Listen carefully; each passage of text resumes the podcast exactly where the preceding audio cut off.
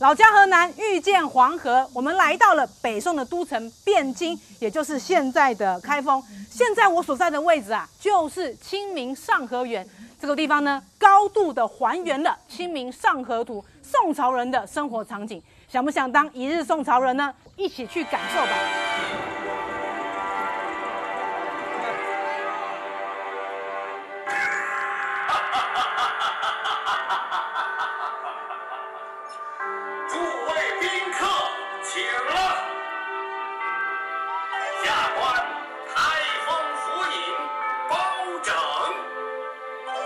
当一日宋朝人呢，至少你有半天要穿宋朝的衣服，是吧？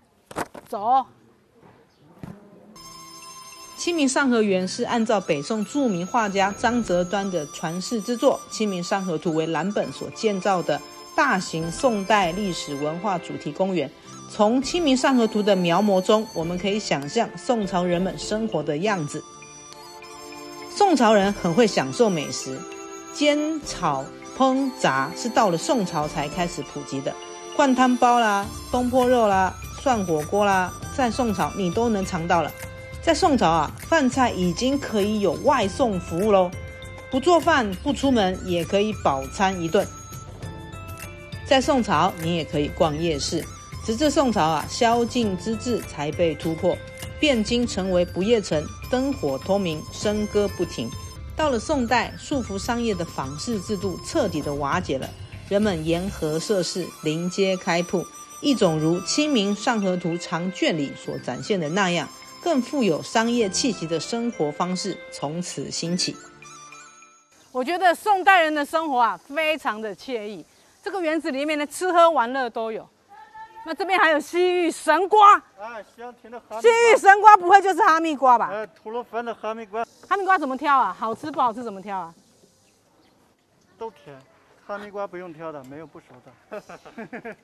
这话一听就是卖瓜的人说的，对，自卖自夸嘛。自卖自夸、啊。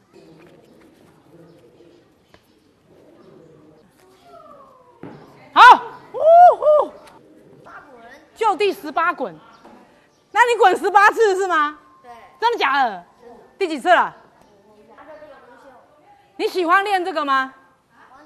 喜欢啊。哎呀，漂亮。哎，教我一个，教我一个，我来试一下。好，那你走开哦，我要转了哦，各位，我要转了哦。